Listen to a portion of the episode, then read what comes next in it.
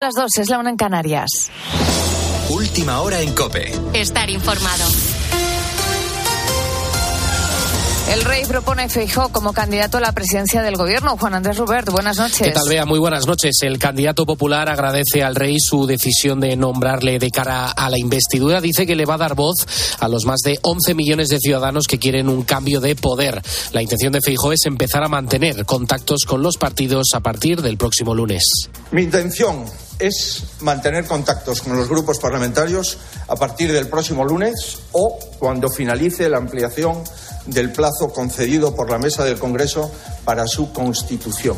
Desde el PSOE insisten en el respeto absoluto por la decisión del jefe del Estado. En sumar, lamentan que Feijó se presente sabiendo que va a fracasar. Si el líder popular no sale elegido en primera y segunda votación, el rey tendría dos meses para proponer otros candidatos. Y ahí Sánchez entraría en acción. El candidato socialista gana tiempo para convencer a Junts, Esquerra, Bildu y PNV. Sobre este asunto ha hablado en la linterna Fernando Marín, que es letrado de las Cortes, ya retirado, y abogado socio del bufete Martín Echevarría. Lo que dice la Constitución es que después el, el rey hará sucesivas consultas con los políticos y propondrá sucesivos candidatos que tienen que seguir intentando la, la, confianza. Y si no se consigue en el plazo de dos meses es cuando se disuelve. Pero efectivamente tiene que haber una actividad del rey intentando proponer un candidato diferente, ¿no? El incendio forestal en la isla canaria de Tenerife ya ha quemado casi 15.000 hectáreas. Aún así, la evolución es buena y al parecer el fuego está dando un ligero respiro. Hay un único frente avanzando en Guimar, al sur de la isla. La calidad del aire es aún muy desfavorable en 17 municipios tinerfeños por este fuego. En COPE hemos hablado con Pilar, la desalojaron hace unos días y este martes ha podido volver a su casa. La mayoría del pinar está negro total, calcinado. Hay zonas que eh, se salvaron, pero también lo que nos preocupa ahora es la, la zona de forraje, ¿no? Que había ahí todo lo que son escobones, o sea, lo que es el tazagaste, los codesos, las fallas, que eso realmente es de lo que se alimenta el ganado, ¿no? Con la fuerza de ABC. Cope, estar informado. La Real Federación Española de Fútbol ha convocado una asamblea general extraordinaria para este próximo viernes. Sobre la mesa, pues se va a tratar ese polémico beso no consentido de su presidente Luis Rubiales a la campeona del mundo Jenny Hermoso. ¿Qué más sabemos? Ignacio Arzuaga, buenas noches. Buenas noches, Juan Andrés. A partir de las 12 de la mañana se reunirán los presidentes territoriales con Rubiales. Los presidentes regionales mantuvieron una reunión este martes y han calificado de desproporcionada la campaña mediática contra el presidente. Está previsto que las federaciones cierren filas a favor de Rubiales. Por otro lado, Sumar ha denunciado al presidente ante el cese del partido de Yolanda Díaz. Ha subrayado que la federación cuenta con un protocolo contra la violencia sexual que incluye besar a la fuerza y que la ley del deporte califica este comportamiento como una infracción grave. También ha hablado Pedro Sánchez, presidente del Gobierno. Yo creo que lo que vimos fue un gesto inaceptable las disculpas que ha dado el señor Rubiales no son suficientes, hasta incluso yo creo que no son adecuadas y que por tanto tiene que continuar dando pasos el señor Rubiales para aclarar pues lo que vimos todos a través de los medios de comunicación. Lo que parece claro es que el actual presidente por el momento no tiene pensado dimitir ni abandonar el cargo. El TAT eh, podrá llegar a ser clave en la, en la inhabilitación del presidente Luis Rubiales. Tienes más información en nuestra página web en cope.es. Sigues ahora en la noche de Cope con Beatriz Pérez Otín. Cope, estar informado.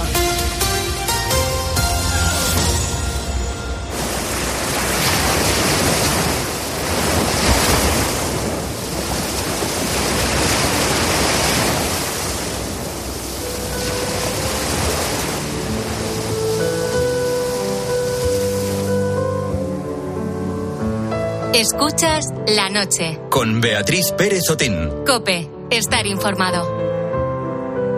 Y nos escuchas en directo cuando son las 2 y 4 minutos, la 1 y 4 minutos desde las Islas Canarias. Entre la costa de Tarifa y la playa de Dalia, en Marruecos, querido Bú, hay exactamente 16,1 kilómetros. Es el estrecho de Gibraltar y 6 horas y 23 minutos es lo que ha tardado Charo en cruzarlo a nado. Es todo un logro, ya de por sí, pero es que además se ha convertido en la mujer más longeva en hacerlo, porque Charo tiene 77 años. Todo comenzó como un desafío. Los amigos del club de natación animaron a Charo a completar la travesía. Ellos ya la habían realizado años atrás y su entusiasmo la contagió. Pero claro, la preparación no fue nada fácil. Aprovechar el dinamismo, el movimiento del agua del mar, esos elementos. Eso lo hemos trabajado de manera que los dos últimos meses, para que veas más o menos la media de trabajo, he nadado una media de unos 30.000 metros a la semana. Trabajar mucho y cuidarse, esa es la clave. El reto lo considera el más grande de su vida y lo hizo el pasado 18 de julio. Lo hizo con neopreno porque se pasa mucho frío con tanto tiempo en el agua. Te digo en dos palabras, el estrecho ha sido el reto más grande de mí, el más trabajado de toda mi vida. Este, este reto que acabo de hacer. Porque era muy difícil y de donde yo salía me exigía prácticamente el 100% de mis capacidades físicas y mentales. El mérito de Charo es que además empezó a nadar ya de mayor, con 50 años, porque necesitaba rehabilitación tras sufrir un accidente de coche. Un accidente que le cambió la vida porque a partir de ahí empezó a hacer mucho deporte, tanto que con 69 años se montó por primera vez en una bicicleta para poder participar en una triatlón. Para Charo, aunque lo conoció tarde, el mar se ha convertido en su medio. A mí lo que me gusta de nadar en el mar es que tienes que nadar acompañándole al mar. Es decir, en piscina nada en plano. 50 o 25 metros, para atrás, para adelante, para atrás, para adelante, pum, no hay novedades. El mar es un mundo. El mar es un mundo, nos dice Charo. Charo paraba cada 45 minutos para recibir habituallamiento. Su entrenadora siempre estuvo allí para motivarla y aconsejarle en todo lo que se iba necesitando en la trayectoria. Cuenta Charo que durante esta travesía la corriente se volvió en su contra. Por cada abrazada que avanzaba retrocedía dos y eso le hizo estar a punto de dejar el reto se me puso de sur a norte, de manera que yo la salida de mi travesía la hice de norte a sur y delante tenía una pared. O sea, yo estaba nadando y tenía la sensación de que era una pared que, que tenía, o sea, estaba nadando en duro. Después de más de seis horas de luchar contra el mar, las olas y el cansancio, brazada a brazada, Charo consiguió llegar a Marruecos. Un desafío durísimo que ha conseguido a sus 77 años.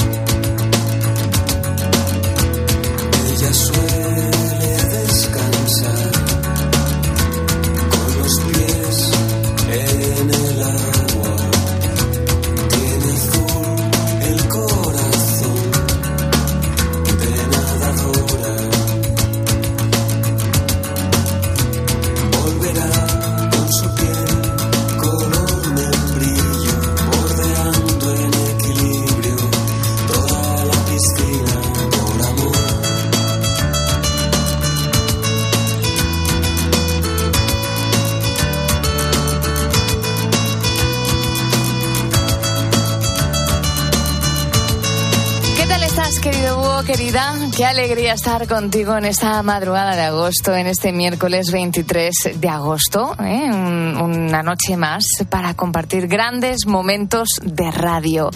Si te gusta la música, si tu trabajo consiste en ponerte al volante cada madrugada, te invito a que te quedes con nosotros porque antes de las 3 de la madrugada nos va a visitar Fefe Franco. Hoy vamos a hacerle un homenaje muy bonito a todos aquellos que os dedicáis a recorrer el país, incluso fuera de nuestras fronteras, conduciendo un camión, un tráiler, un articulado o un tren de carretera.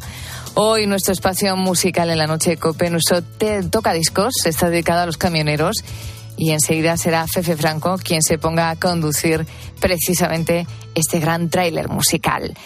Y contigo, ¿de qué hablamos? Bueno, pues estamos hablando de agua. Fíjate que venimos de conocer la hazaña de Charo, que a sus 77 años ha cruzado el estrecho de Gibraltar. Bueno, pues nosotros estamos celebrando la Semana Mundial del Agua y queremos saber qué papel juega en tu vida. Raúl Liñares, buenas noches. Buenas noches, Bea. Pues sí, queremos preguntarle a nuestros buitos cómo es la calidad del agua del grifo de su localidad, si la beben o si prefieren consumir el agua embotellada y que también nos cuenten cuánta agua bebe al día.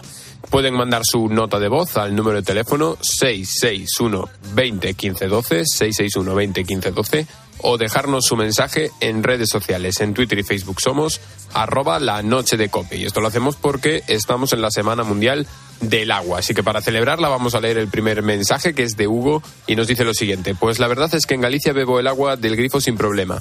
Evidentemente prefieres la embotellada, pero por no gastar más tiras del agua de casa. En cambio, estuve una temporada viviendo en Talavera de la Reina y no me hacía mucha gracia beber del grifo porque tenía mucha cal. Aparte, el sabor tampoco acompañaba. Fíjate ahora que dos mensajes nos llegan desde Palma de Mallorca. Ellos son Javier y Carolina y no están contentos con el agua de allí. El agua aquí en Palma de Mallorca eh, que sale del grifo es terrible, terrible, terrible, es un veneno. Aquí el, el agua lleva mucha cal lleva tanta cal que si bebes eso durante un cierto tiempo te sale una piedra en el riñón que no ves el riñón detrás de la piedra. En casa solo entra agua mineral, claro, menos para ducharnos porque es imposible. Una pena porque es mucho el gasto con el agua mineral. Y yo por problemas de cálculos de riñón, menos todavía, y consumo pues en invierno de litro y medio a dos litros al día y en verano la que sea. Si son tres litros, mejor que si son dos. Y nos decía Carolina que, que, ese agua que sale, de, por ejemplo, de la ducha, que no les hace casi ni, ni espuma con el con Fíjate el qué curioso, ¿eh? Qué, qué fenómeno el que, en el que se da en muchas zonas costeras. En este caso nos llegaban estos dos mensajes de Buitos de Mallorca. Más mensajitos. Pues vamos con más mensajes. Nacho, que es de Oviedo, nos dice, allí el agua está buenísima, siempre he bebido agua del grifo, incluso trabajando por la noche he estado bebiendo de las bocas de riego de la ciudad. Y Uf. tan a gusto, nos dice. Así que... Sí. Sí, sí, bueno. Eh, es muy buena, dice el agua de Oviedo. Vale, Así vale. Que... No, es que a veces digo yo que las bocas de riego también tienen agua reciclada. Entiendo que no es agua reciclada las que tienen allí precisamente en su ciudad. Pues que Nacho, nos responda. Nacho, respóndenos, que, que, siempre estás muy activo y, y, te leemos. Venga. Y vamos a escuchar también a Manu de Zaragoza, que le ha tocado beber agua embotellada en los últimos tiempos, pero por un motivo muy especial. Puedo beber del grifo, puedo beber embotellada.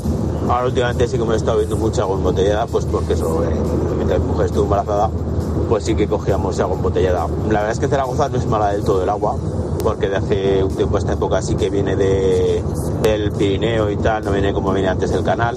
Entonces, pues el agua está buena. ¿Ves? Qué motivo tan bonito, ¿eh? Para Pues beber sí. agua embotellada. Ya te digo. Eh, mejor motivo imposible. ¿Y, algún mensajito más? Sí, Rosa Vázquez en Facebook nos decía, yo la bebo del grifo, es pura de manantial. No soy muy bebedora, aunque es súper importante hidratarse bien. Pues Rosa, hay que beber más. Hay que, tenemos que intentarlo, al menos esos ocho vasos más o menos que se dice al día. Y ya por último vamos a escuchar a Manuel y a José, que ellos nos cuentan lo siguiente.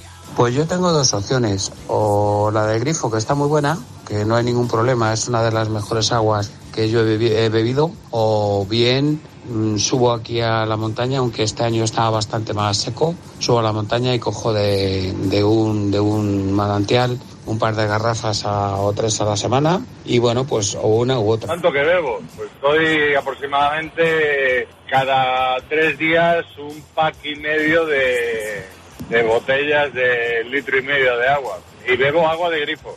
Bebo agua de grifo cuando estoy en casa porque el agua de grifo para mí está muy sabrosa me parece una tontería andar a comprarla en el súper. El pack y medio me representa bastante, bastante cada tres días, fíjate. El, paqui, el paquete y medio. De botellas de Sí, porque de ya has dicho y tú medio. que bebes muchísima Sí, yo soy agua. de agua embotellada y, y vamos, que más o menos estoy por las mismas cantidades que, que José. Así de, de hidratadito nos vienes a la noche de Mira. cope, ¿eh? Te brilla la piel y todo.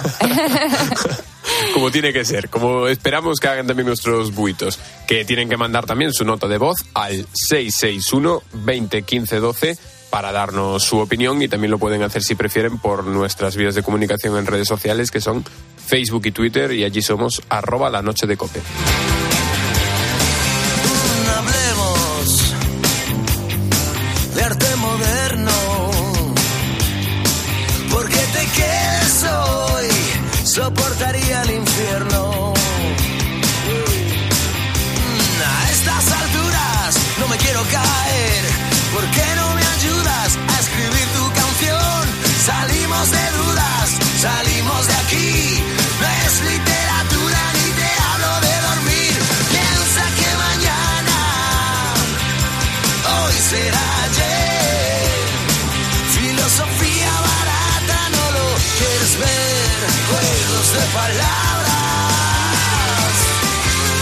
Si hablamos de filosofía, hay grandes nombres como Platón, Sócrates, Aristóteles o Descartes, de los que podrías darme alguna que otra pincelada sobre su doctrina, alguna anécdota, incluso relacionada con sus vidas. Pero cuando miramos a la filosofía made in Spain, yo creo que salvo Ortega y Gasset, todos andamos algo perdidos. La filosofía es una disciplina que está viva, que viene a darnos respuestas a preguntas en su mayoría universales que nos hacemos todos los seres humanos. Y aunque en esencia el hombre y la mujer de hoy somos iguales a nuestros antepasados, hay cosas que van cambiando. ¿Se adapta la filosofía a los tiempos modernos? Yo creo que sí. Yo creo que la respuesta es afirmativa. Y de eso tiene mucho que decir nuestro siguiente invitado en la noche. Cuando hablamos de empatía, es la capacidad que tiene el ser humano de sentir el dolor ajeno, de sentir el dolor del otro. Todos los seres humanos cuando nacen, nacemos con esa capacidad empática. Sin embargo, si no la trabajamos, si no vamos trabajando sobre esa capacidad, podemos llegar a perderla. Y la forma de perderla es no estar los unos con los otros, no compartir de un mundo. Es David Pastor Vico, es intelectual español, filósofo y conocido a nivel internacional, uno de los pensadores más famosos también en Latinoamérica.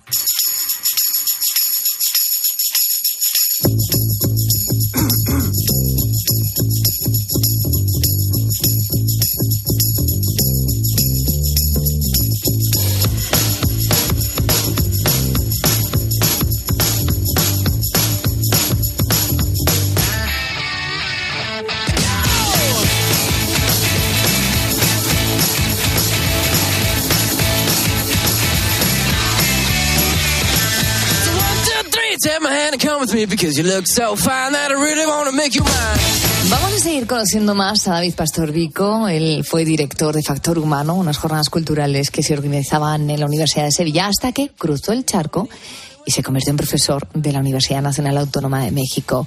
Esta noche nos visita ya no como profesor, sino por uno de sus últimos trabajos titulado Ética para desconfinados. ¿Qué tal para desconfiados? ¿Qué tal, David? ¿Qué, buenas noches. Muy buenas noches, Beatriz. Pues nada, pues eh, con el gusto de hablar contigo y de pasar este ratito nocturno hablando de filosofía o de lo que nos venga bien hablar. Tú fíjate que lapsus he tenido yo que he dicho desconfin... desconfinados, descafeinados, en fin. No es la primera vez que ocurre, ¿eh? no es la primera vez que ocurre. Ten en cuenta que yo escribo este libro precisamente en el más puro confinamiento, además un confinamiento muy largo que fue el confinamiento mexicano, que fueron dos años completos de confinamiento para quien podía quedarse en casa. Y en algún momento eh, hice un Instagram Live, creo recordar, quizá con Ani Gartiburu, que se llamó así, Filos- Filosofía para Desconfinados. O sea, no va mal, no va mal. Algo tenía yo en la cabeza. Eh, ¿Cómo pasaste esos dos años? ¿Se te hicieron largos o escribir, por ejemplo, este ensayo te ayudó bastante? Ah, Bueno, se me hicieron eh, muy cortos, muy largos, se me hicieron eh, to- todas unas curvas de intensidad maravillosas porque inicié el confinamiento siendo padre, o sea, siendo padre de melliza. Las niñas habían nacido en el 2 de octubre del 2019 y nos tuvimos que encerrar en, en ma- en marzo del 2020. Tenían a, a poco cinco meses y salimos del confinamiento con dos años. O sea, imagínate, una auténtica locura. Y el libro lo tuve que escribir de madrugada eh, entre biberones y pañales. Entre toma y toma. Eh, ¿Te gusta que te llamen David o Dico? O Vico. Me gusta, que- me gusta que me llamen Vico. Si me llaman David Vico. por la calle, normalmente no miro para atrás. Y mientras mis amigos y hasta mi propia esposa me llama Vico. Vale. Si te parece, vamos a meternos de lleno y de cabeza en esta ética para desconfiados. Ese es su título real. Empiezas con una pregunta en la- a la que todo- todos tenemos algo que decir, ¿no? Es, ¿te has sentido solo o aislado alguna vez? Ya no te cuento en el confinamiento, pero bueno, en el día a día, tres años después, con esa perspectiva que nos da el tiempo. Y quizá, por decírselo a nuestros buitos, que así es como se llaman nuestros oyentes, eh, no, no tenga nada que ver con ellos, sino que estamos en una sociedad eh, es mi opinión, ¿no? Que, que tiene unos lazos cada vez más frágiles, cada vez es más difícil distinguir la verdadera amistad, o esa es la sensación o la percepción que tengo yo, no sé. Mm, Mira, verás, no estás, no estás del todo desatinada, pero la riqueza de la riqueza de, la sociedad hace que tengamos que segmentar mucho la respuesta, dependiendo de fundamentalmente sectores de edad, o generalizamos. Cuando generalizamos, pues se convierte en una contestación mucho más burda.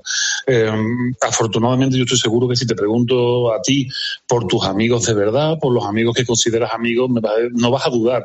Serán dos o tres como mucho, pero no vas a dudar y sabes que esas personas siempre van a estar ahí, ahí para ti. Entonces ya podríamos darle una respuesta. Pero ¿y si hacemos esta misma pregunta a los más jóvenes? A los que, a los que no se les ha dado las oportunidades de desarrollarse como nos hemos desarrollado las otras generaciones durante 300.000 años. Me explico. En una sociedad profundamente individualista, muy desconfiada los unos de los otros, una sociedad donde eh, tanto padres, padres como madres tienen que trabajar muchas horas al día para poder eh, bueno pues pagar las facturas y hacer que sus hijos eh, tiren hacia adelante, una sociedad donde los niños ya no juegan en la calle y esto es muy significativo. Yo invito a todo el mundo a que haga esta reflexión, que se asome a los balcones en las horas en las que ellos jugaban cuando eran chicos y busquen niños jugando y verán que no los hay. Bueno, pues eh, en este caso, ahí sí tenemos un sector de la, de la población enorme que no eh, tienen estos vínculos de amistad porque no se, le, no se le estamos permitiendo que los tengan y entonces de repente vemos que los salones, las aulas de, la- de los colegios, de los institutos, de los bachilleratos eh, están llenas de niños, llenas de jóvenes, pero no funcionan igual que funcionábamos hace 40 años. Son jóvenes que no suelen conocerse bien los unos a los otros, que después no tienen tiempo para jugar porque no se conocen fuera del ambiente escolar y que están fundamentalmente transitando solos, ¿no? Y eso sí es muy dramático y las cifras están encima de la mesa, las cifras de depresión juvenil, de ansiedad y ya las cifras lamentabilísimas de suicidio que sitúan a este particular en la primera causa de muerte juvenil en España, infantil y juvenil, es algo dramático. Entonces vemos que claramente hay dos Españas, una España eh, analógica que todavía guarda los amigos y que entiende lo que es el- la amistad como un valor fundamental para el desarrollo eh, humano y otro que no ha tenido la oportunidad y que está pasando el dolor de estar solos. Eh, En Ética para Desconfiados, Filosofía Esencial para Sobrevivir en este Mundo Hostil, hablas, como te estamos escuchando, de la juventud, de la confianza, de la amistad. Eh, hablas de lo que han perdido nuestros jóvenes, que nosotros, por suerte, sí hemos podido gozar. Eh, ¿En qué momento empezó a ser esto así? ¿En qué momento nuestros chicos estuvieron más solos que nunca? ¿Tiene que ver con la tecnología? ¿Tiene que ver con la necesidad de que tanto mm, papá como mamá tengan que estar fuera trabajando para mantener un hogar? ¿A, a qué lo, ¿Dónde está la responsabilidad? Mira, la, realidad de la complejidad del ser humano es que nunca hay una causa-efecto directa. Ojalá lo hubiera, porque si lo hubiera, bastaría con revertir eso y solucionamos el problema. Pero nuestros problemas como sociedad siempre son problemas mucho más complejos. Hay grandes problemas, macro problemas, como por ejemplo, año 1989 cae el muro de Berlín, año 1991 cae la Unión Soviética y uno dirá, bueno, pero esto es algo maravilloso. Y fue algo maravilloso. En ese momento el mundo eh, estaba muy eufórico porque, bueno, pues había caído ese gran bloque de presión, de falta de libertades, ¿no? Pero también ese bloque de falta de libertades y de presión eh, también generaba cierto equilibrio en la otra parte del mundo, la que nos tocaba a nosotros, en lo que llamábamos el mundo libre, ¿no? Eh, el mundo libre miraba con miedo a- a- al, al oeste, más allá del muro de Berlín, miraba con miedo, pero también tenía que, eh, de alguna manera, paliar paliar que los movimientos obreros no aspiraran a aquello, de tal manera que había un toma y daca, eh, un equilibrio dentro de las tensiones propias de, la- de todas las sociedades del mundo libre, desde la estadounidense, la británica, la europea mm, central, eh, España, Latinoamérica. Esto era muy, muy lógico. Cuando cae el muro de Berlín, esto es un macro problema, no me quiero enrollar mucho porque yo soy muy de enrollarme, cuando cae el muro de Berlín inmediatamente Sí. pues se genera una gran descompensación y esta descompensación hace que el modelo eh, del mundo libre, el modelo capitalista, de un paso más allá a lo que llamamos hoy el neoliberalismo y todo el mundo entero ya no tenga ese ejemplo del mundo soviético represivo y abusivo, pero que se convertía en el garante de ciertas ga- cierta garantía, valga la redundancia, de, de cierto sector de la población y de repente pasamos todos de ser clase obrera a ser clase media. Esto es algo muy interesante.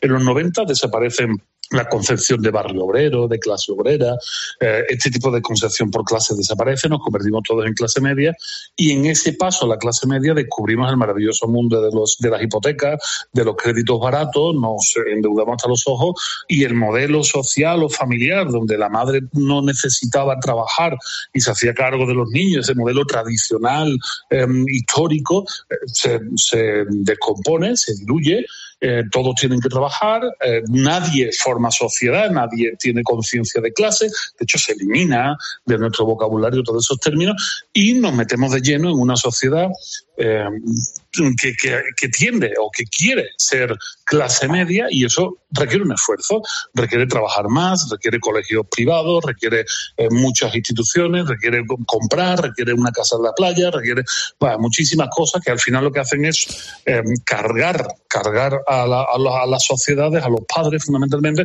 y hacer que los hijos se sientan, bueno, pues navegantes en este mundo. Y para colmo, eh, año 94, 95 se empieza a popularizar el Internet, año 2004 aparecen las redes sociales que se convierten en una aparente solución a la soledad de estos niños que ya no jugaban en la calle y que al ponerles en las manos estos dispositivos pues están entretenidos. Y aparecen muchas De lecturas. ¿eh? aquellos, de aquellos eh, pueblos, ¿no? Se dicen estos lodos, te escucho y la verdad es que, que sí, que así hemos ido dibujando en las últimas décadas la sociedad mm, de la que podemos decir, entre comillas, gozamos hoy en día. Siempre se ha dicho en filosofía especialmente, ¿no? Que en el término, la virtud está en el término medio.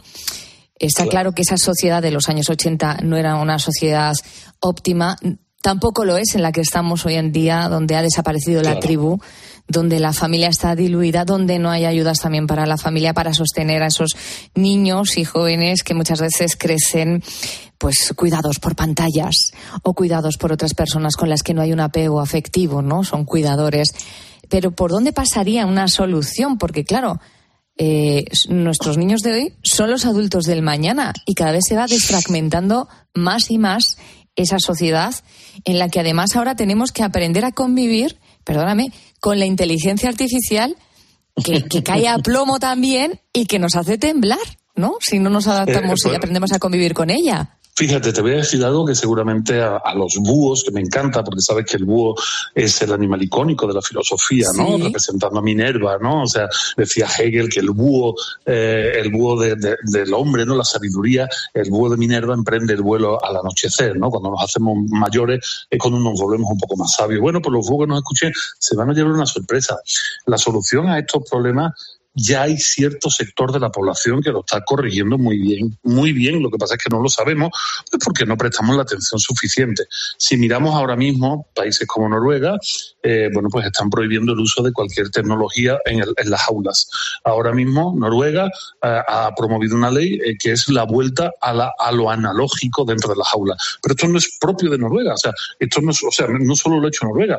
Resulta que desde hace ya varios años en California los colegios de, de mayores élites económicas de Silicon Valley, o sea, precisamente los que han promovido todo este Sí, sí, auge sí. de las inteligencias artificiales, pues han vuelto, por ejemplo, el colegio Waldorf ha, ha vuelto al mundo analógico. O sea, entras en estos colegios, no hay wifi, no hay tableta, no hay ordenadores y han vuelto al papel al lápiz, al bolígrafo y al libro de texto. O sea, mm, cuidado, o sea, cuidado. Francia, a- a- acabada, bueno, hace ya unos años prohibió el uso de los teléfonos móviles en las aulas. Es que mm, verás, en este reparto de responsabilidades, resulta que quienes pagamos los teléfonos somos los padres y quienes pagamos el Internet somos los padres. O sea que también nosotros estamos potenciando sin darnos cuenta.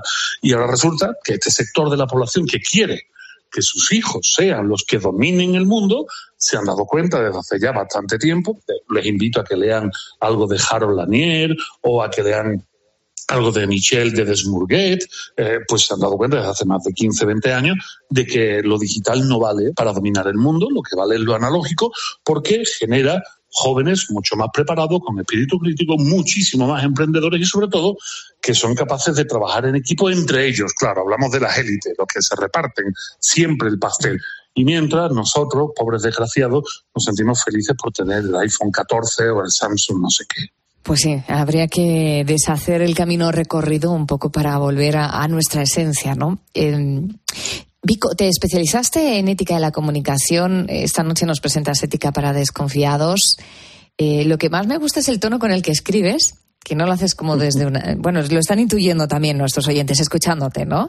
Te bajas al barro, te haces accesible para todo tipo de lectores, que, que no se asuste uno diciendo, ah, es que a mí la filosofía no me interesa. Bueno, la filosofía es la vida y está en el supermercado, está en el colegio, está en la empresa, está en la garita desde la que nos estás escuchando.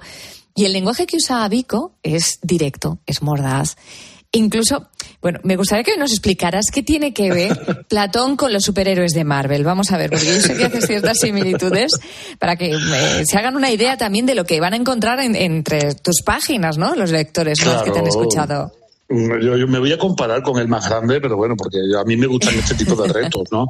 Cuando, Sí. cuando surge la filosofía, tal como la entendemos hoy en día, el padre de esta filosofía moderna, moderna de hace 2350 años, pues era. Sócrates. Y Sócrates, la de ayer, de ayer, quien dice de ayer, bueno, en, en años geológicos de la Tierra, de ayer, en años para el ser humano, unos cuantos más.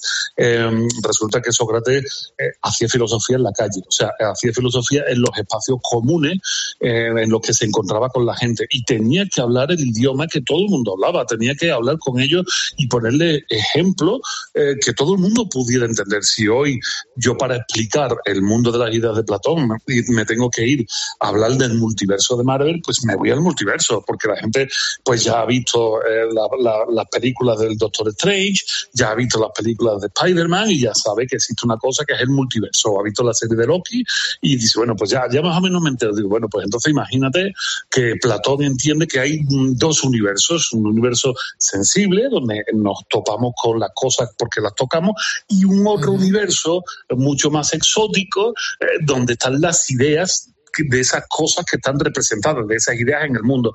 In- Intento como sea generar analogía y por supuesto un lenguaje que no asuste, porque claro, cuando hablamos de filosofía tenemos esta imagen del filósofo que se rasca el mentón, que busca la palabra ininteligible. Yo no entiendo, porque también es lo que hemos promovido desde la Academia Filosófica. Por eso muchas veces cuando alguien acostumbrado a leer filosofía de este corte se acerca a uno de mis libros que son muy divulgativos, eh, siente que de alguna manera puedo estar traicionando un espíritu, pero bueno, yo el único espíritu que traiciono es el de, lo, el de la filosofía de academia ininteligible, que me acerco a la tradición clásica de algo que todo el mundo puede entender. De hecho, Platón, eh, el, primer discípulo de Sócrates, más aventajado, hizo diálogos, o sea, intentó explicar filosofía de una forma dialogada para que bueno la gente lo pudiera entender. El problema es que Aristóteles no pudo, ya, ya no pudo seguirle y empezó a hacer tratados que eran muy ma- magníficos, muy analíticos, pero Dios, qué trabajo cuesta leerlo, ¿no? Bueno, nos vamos a tener que ir despidiendo de Vico, pero lo vamos a hacer con un grupo que yo creo que te gusta mucho, que son Iron Maiden. Por favor.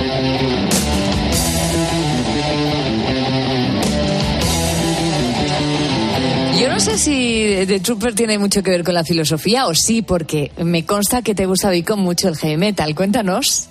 Pues es que el heavy metal es, es la música que me acompañó durante los años complicados de mi adolescencia, complicado como son lo- los años de todo el mundo. O sea, ser adolescente es adolecer. O sea, es- son, unos, son unos años de, de queja, de incomodidad y para mí el heavy metal y, y más en este particular Iron Maiden, un grupo que he visto más de, más de nueve veces y que he disfrutado muchísimo, pues ha sido un gran acompañante. La- el mundo de la estética, el mundo del disfrute por disfrutar, no buscando el, el el mensaje, el concepto, sino buscando la evasión, eh, es algo maravilloso y que nos ha acompañado durante toda la historia. De hecho, los grandes movimientos románticos son movimientos de evasión, ¿no? Y para mí el rock, el heavy metal ha sido, ha sido un gran acompañante. Sin embargo, para ponerme un poco más erudito, eh, hay casos a escasos días, hace dos o tres días, salió un artículo de una psicóloga norteamericana que se hace eco de un estudio de Nueva York donde explica eh, el, buen uso del heavy metal para gestionar la ira interior y para gestionar también las actitudes violentas en los jóvenes. O sea, que paradójicamente, en contra de lo que se cree de que estas músicas generan violencia, al contrario, ayudan a gestionarla y voy a dar fe de que puede tener razón, aunque no pongo mi mano en el fuego. A mí me encanta. Pues Vico, ha sido un auténtico placer trasnochar contigo y descubrir parte de esa ética para desconfiados, filosofía social para sobrevivir a este mundo hostil. Gracias y hasta pronto. Buenas noches. Pues buenas noches, muchísimas gracias y aquí estoy para la consulta que necesites.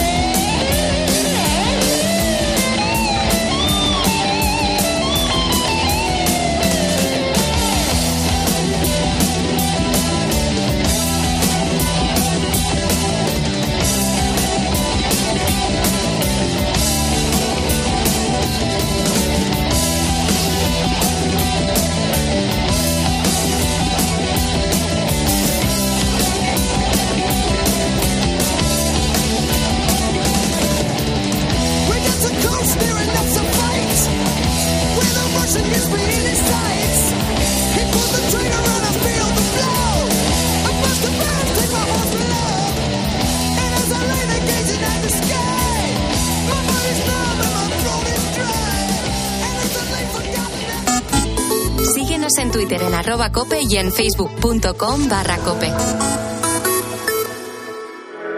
¿Recuerdas aquello de en verano nunca ocurre nada? Bueno, pues eso pasó a la historia. En la linterna seguimos al tanto de todo lo que pasa para que tengas toda la información. Ahora, y también en la nueva temporada, a partir del 1 de septiembre. Este verano en la linterna seguimos pendientes de la última hora y explicándote las claves de lo que pasa. De lunes a viernes desde las 7 de la tarde, la linterna de Cope con Ángel Expósito te acompaña estés donde estés.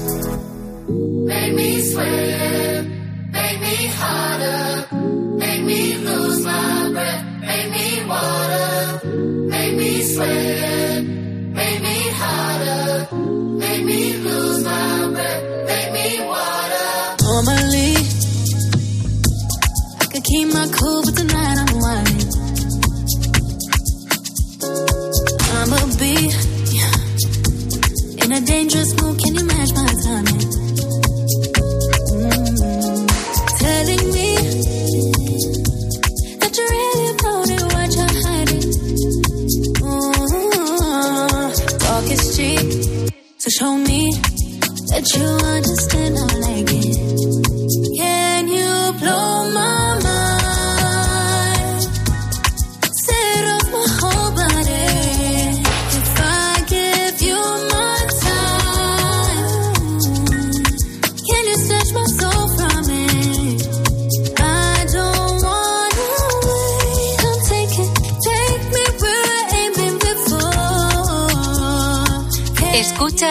La noche. Con Beatriz Pérez Otín. Cope, estar informado. Creo que no hace falta que te explique, querido Búho, el papel tan relevante que tienen los profesionales del transporte para que todo funcione. Sí, nuestros queridos camioneros, sin los que sería imposible, por ejemplo, que llegasen las materias primas a las fábricas o los productos a los supermercados. Hablamos de una profesión que exige mucho sacrificio y a la que por supuesto se le han dedicado un buen puñado de canciones, porque han sabido estar al pie del cañón en los momentos más duros. Y por ello se merecen un reconocimiento también dentro del mundo musical. Todo un hombre y caballero de profesión camionero que merece un monumento y mucho más.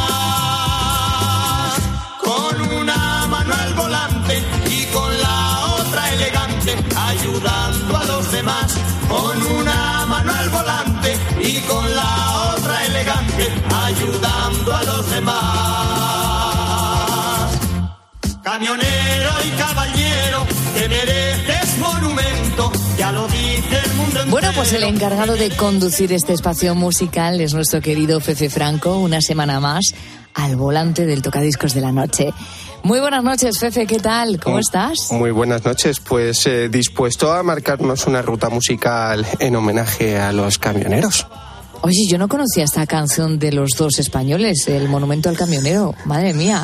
¿Cómo la has conocido? Bueno, pues uno que tiene una musicoteca y le gusta sobre todo bichear y como siempre invito a los búhos, hay que bichear un poquito más allá porque se encuentran joyas como esta. Bueno, pues nosotros no vamos a ser quienes descubramos la importancia de los transportistas, que bien lo saben los que nos escuchas, que, eh, lo- los que nos escuchan que lo son y también quienes nos beneficiamos de su trabajo, pero han tenido también una presencia importante en las creaciones musicales. Sí, sí la han tenido. Bueno, el camionero está muy presente en la iconografía popular eh, aquí en España o a nivel internacional. Y como es una presencia iconográfica, pues ha tenido traslación pues, a las creaciones musicales eh, y, por supuesto, a las culturales. Eh, y sobre todo son, pues, han sido motivo de muchas eh, dejes y muchos dichos. Eh, aquí en España, por ejemplo, siempre hemos dicho, todavía de tiempos cuando se iban en esas carreteras de único sentido, de doble sentido, siempre se decía de si te tocaba un camionero delante ya se has echado un amigo para el viaje o aquello de para para donde hay camiones que se come bien y barato. Esas son, son, son, son dejes populares. Y bueno, se les han dedicado eh, series y películas. Bueno, aparte de que son personajes que aparecen en muchas series, específicamente, por ejemplo, aquí en España, Los Camioneros, eh, protagonizada por Sancho Gracia del 70 o el 73, Es creo verdad. recordar. y, y películas como, por ejemplo, El Diablo sobre Ruedas de, de Steven Spielberg. Aunque ahí el protagonista casi no era el camionero, sino el propio camión. También es verdad que la imagen del camionero, pues se diferencia mucho la imagen que tenemos en España o ese camionero español, eh, americano con ese tráiler enorme, con esa gorra. Es otra cosa, pero sí que tienen una parte en común que es la parte humana. Es un trabajo muy solitario, es un trabajo con un ritmo muy duro y en el que viven separados de la familia durante muchos, muchos eh, días. Eh, como hemos dicho, pues la música no es una excepción que se dedica a los camioneros y como me consta que entre nuestros oyentes eh, más fieles está este gremio, pues he querido traer una serie de canciones inspiradas en su profesión, pero desde diferentes puntos de vista. Pues vamos, Fefe, a ponernos el cinturón de seguridad y cuando quieras empezamos la ruta que has preparado para esta noche. Cuéntanos. Venga, pues vamos a empezar con energía y pasamos por un clásico con mucho ritmo.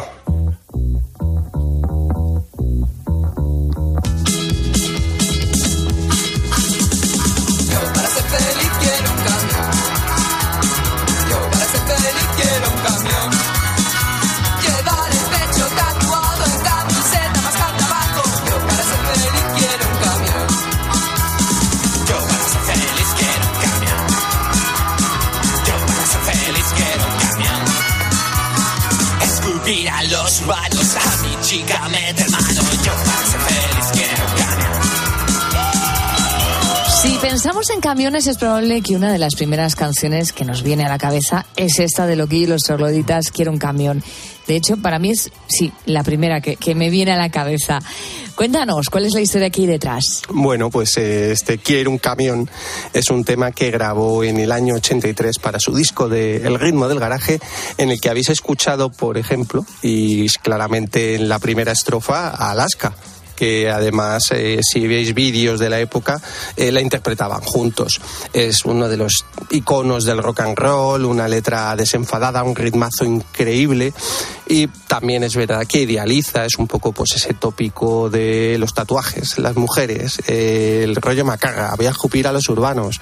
En realidad el camión pues, pues no es así. El camión es algo mucho más, más duro y quien conoce la vida del camión, pues mucho que le guste, pues no, no es todo diversión. También os diré una cosa, esta canción, si la escucháis, y por mucho que el bueno de Samino Méndez, que es quien la compuso, él intentase negarlo, en realidad se parece mucho, mucho más de lo que quisiera admitir a la versión que hace Elvis Presley del Froggy Went a que es un tema tradicional británico, que la versión en unos ensayos que hizo Elvis Presley es exactamente igual de ritmo que este quiero el camión. Con lo cual, eh, claro, nosotros queremos el camión español, pero inspirado en este caso en, melodías británicas. Pero bueno, eh, ya tenemos el tópico, ya tenemos la canción que todos conocemos, pero si la cosa va de tópicos, al otro lado del charco, pues tampoco es verdad que se queden cortos.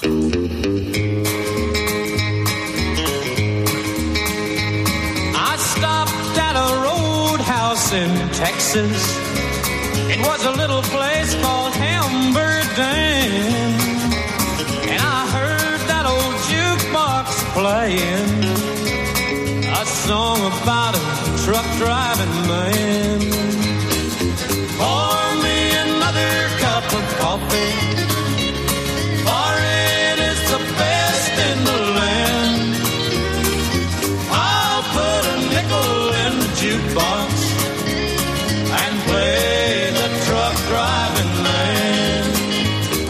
Pues como no podía ser de otra manera, si pensamos en camioneros en Estados Unidos, el estilo musical eh, tiene que ser el country, ¿no, Fefe?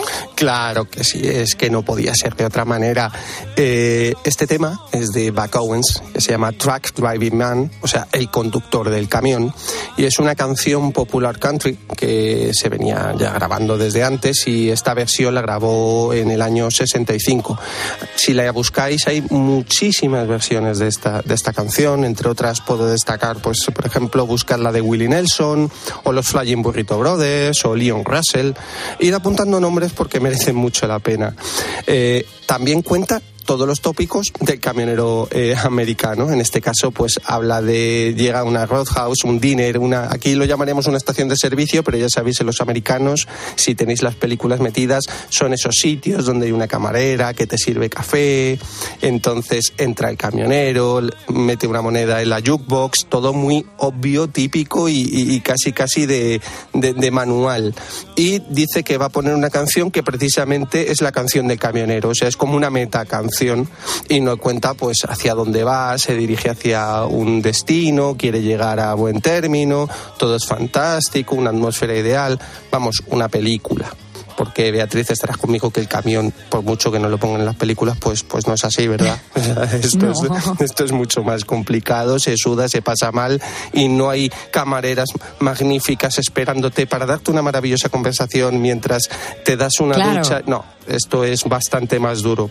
Pero bueno, eh, si en ambos lados del charco hemos sido proclives, como vemos, a la idealización de esta vida de los camioneros, también no es menos cierto que se han compuesto pues algunas canciones que nos dejan ver que eso del camión no es tan fantástico.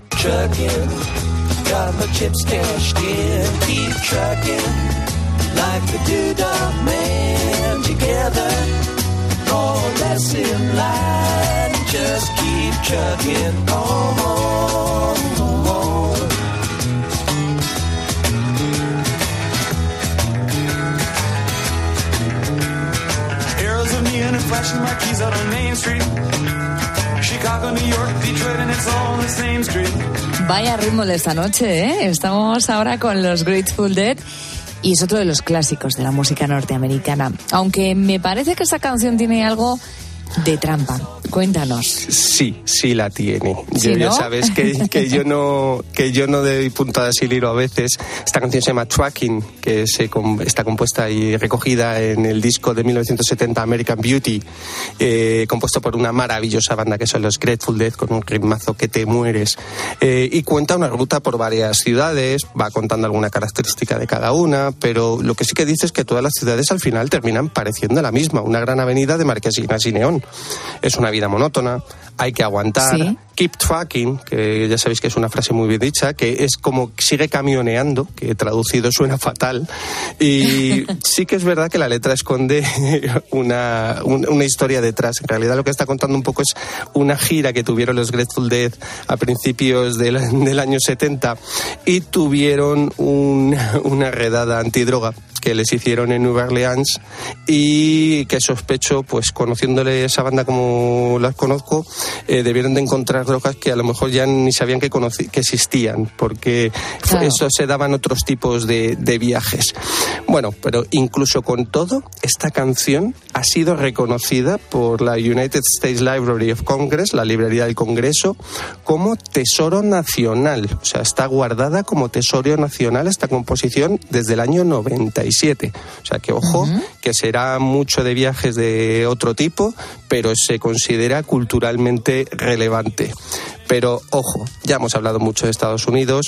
Si hay una canción que se acerca de verdad a la vida de los transportistas, es la siguiente. Y es con esta con la que terminamos nuestra ruta. Sentado ante el volante pensando en lo tuyo,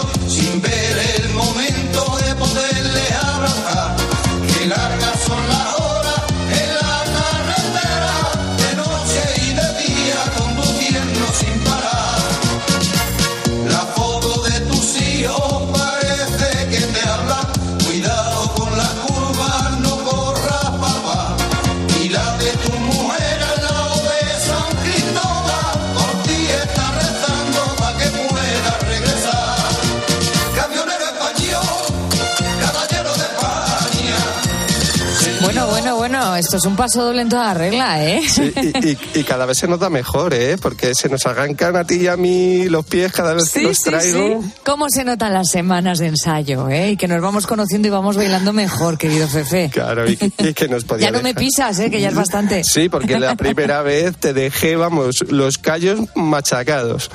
Pero yo lo entiendo, eh, que es muy difícil llevarme a mí. Yo tengo que reconocer también mis carencias. Yo que voy un poco, soy un poco independiente bailando. Bueno, Bueno, cuéntanos, los cabales, camionero español. bueno, yo no os podía dejar sin bailar y, y estos los cabales en este paso doble pues nos cuentan en unas pocas estrofas pues lo que es realmente la verdad de la carretera. Pues la añoranza de la familia, tener que comer fuera de casa, dormir en la litera del camión, la lucha contra el clima, el viento, la nieve, tener que pelear contra el sueño en las noches muy largas, en las cuales nosotros, por supuesto, como, como radio, somos sus grandes aliados para evitar caer rendidos por el cansancio. Pero sobre todo, también me gustaría, hoy que estamos ya a 8 de marzo, eh, hacer una reivindicación, porque esta canción evidentemente es de otro tiempo y habla del camionero español, pero no podemos olvidar que cada vez hay mayor presencia de mujeres al volante y mayor ma- mayores transportistas y es muy importante y podríamos hacer una canción de las camioneras españolas que también por supuesto se, se lo merecen y creo que hay que rendirles también su homenaje. Bueno, yo espero, pues querido Hugo, que, que hayas disfrutado de la pequeña ruta musical que te he preparado. Si eres uno de los camioneros y camioneras que nos escuchan fielmente cada noche, estoy casi seguro que te habrá gustado este pequeñísimo homenaje que te hemos brindado. Y si no lo eres, pues sin duda te habrá servido para descubrir pues alguna canción estupenda dedicada a un gremio que en ocasiones no ha sido todo lo reconocido que debería, porque por nuestra parte no iban a quedarse sin reivindicar, solo faltaba. Pues a mí me ha encantado este homenaje. Yo espero que le hayan disfrutado todos nuestros buitos, eh, los que son transportistas y los que no, que también lo hayan disfrutado. Nosotros nos hemos quedado encantados. Así que te esperamos para que la próxima semana nos traigas una nueva sorpresa musical.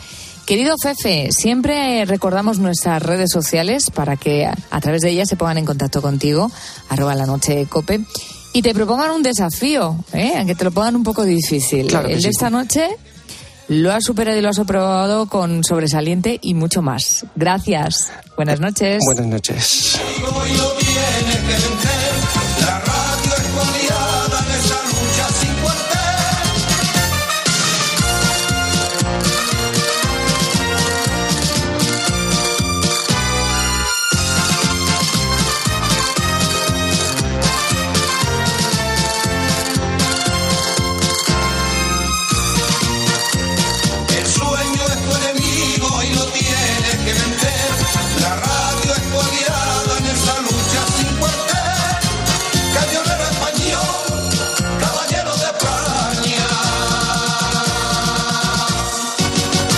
Escuchas la noche. Con Beatriz Pérez Otín. Cope, estar informado.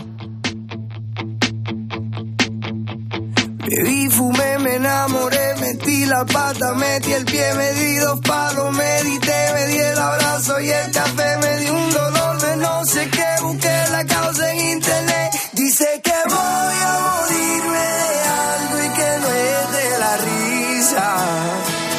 Cuando me vaya que no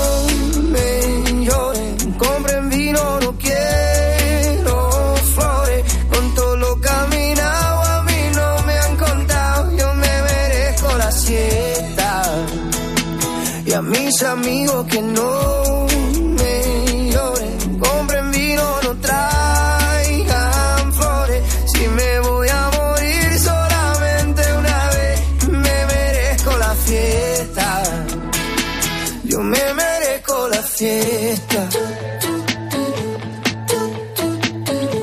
En cinco minutos estrenamos hora, llegamos a las tres, las dos en Canarias. Hoy estamos hablando contigo del valor que le damos al agua, si consumimos agua mineral o del grifo. Y fíjate, Raúl, buenas noches. Buenas noches, Bea. ¿Sabes qué superficie de la Tierra es agua? ¿En qué porcentaje? El 90 y... Un poquito menos, un poquito menos. 80 70. y... El 70. El 70. ¿Y, si, y de nosotros tú qué ves tanta agua? Sí. ¿Cuánto de nosotros, del cuerpo humano, es agua? Casi todo. es verdad, te toco y me mojo. El 60% del peso del cuerpo humano es agua. Es que casi nada, ¿eh? Mm, Y, hay, y como curiosidad también, hay personas que tienen alergia al agua. Yo no sé cómo acabarán, eh, pues no sé, Debe ser de las alergias más... terribles, ¿no? Y más duras. Eh, El no poder ducharse, el no poder temazo, disfrutar. buscar las peores alergias. Sí, bueno, es un temazo, es un temazo. Hoy hablamos de nuestro consumo del agua precisamente para aprovechar la celebración de la Semana Mundial del Agua. ¿Y qué es lo que cuentan nuestros oyentes? Pues nuestros oyentes al 661 20 15 12 y también en nuestras redes sociales en arroba la noche de Copper, tanto en Twitter como en Facebook, nos cuenta lo siguiente. Carlos de Toledo dice, yo bebo agua de máquina porque la calidad del agua del grifo de mi pueblo no es muy buena y bebo muchos litros al día porque sudo mucho y necesito mucho líquido. También vamos a escuchar ahora a Pedro de Córdoba, que mira, propone una tercera opción al debate. Yo, gracias a Dios, vivo en una ciudad que en el grifo del agua todavía se puede beber. Es de Córdoba. Y suelo beber agua del grifo y también suelo comprar agua embotellada. Y sí, suelo beber entre dos litros, dos litros y medio de agua. Pero es mejor la cerveza. Que tiene mucha agua también. creo que hidrata deshidrata un mucho. poco. Eh, Sí, Sí, la- si no tiene alcohol, claro. Claro. Ahí está el truco. Hay cero, está el cero tostadas que están muy ricas, ¿eh? Sí, y en ese caso, bueno, en ese caso pues sí que hidratan, pero no sé yo si, si Pedro nos habla de esas concretamente. Ajá, bueno, que lo Vamos a aclare, que lo aclare, a ver. Que nos lo aclare, eso es. Vamos a escuchar a Asunción Domínguez que nos cuenta que aún mantiene de vez en cuando en su pueblo la práctica de ir a buscar el agua a alguna de las fuentes que tienen disponibles en su zona. En mi caso, eh, aquí bebemos el agua de, que viene del grifo, es la mejor que hay. Soy de Galicia y, bueno, tenemos tanto el agua de la traída como agua de manantiales, que es muy buena. De hecho, tenemos algunas fuentes a las que vamos a buscar agua cerca, siempre cerca de casa. Por supuesto que en estos días y sobre todo con este calor hay que beber mucha agua para hidratarse. Loli. Sí, eh, vamos, es que al final en eso estamos de acuerdo todos, que con el calor pues tenemos que beber más. Loli también nos decía que en casa beben agua de máquina porque la del grifo no, no está muy buena y que beben mucho más ahora con, con estos calores. Y ya para terminar vamos a escuchar a Rafa de Portugal y a Juan Luis, que son muy del agua del grifo. La calidad del agua del grifo es muy buena. Suelo beber agua del grifo, aunque también embotellada. Y siempre mucha agua al día. Yo en Málaga capital tenemos un agua durísima porque es muy calcárea, pero bebo del grifo porque los controles de calidad que se le realizan a través del Ayuntamiento de Málaga y su concejalía la considero como una agua muy apta para beber e incluso mejor que la embotellada. Ya pagas agua porque tienes que pagar más agua.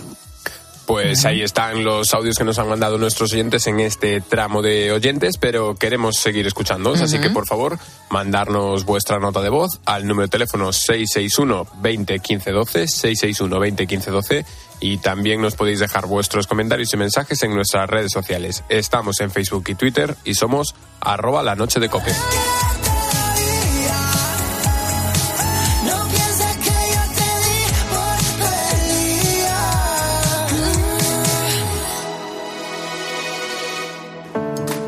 Testigos de la fe. La vivencia de los cristianos en COPE.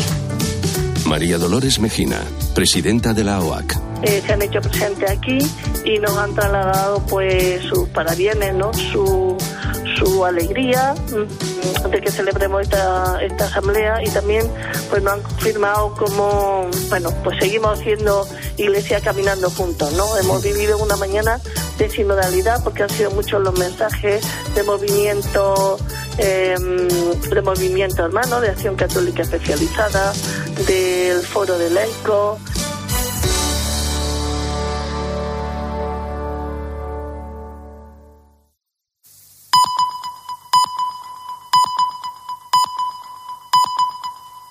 Las tres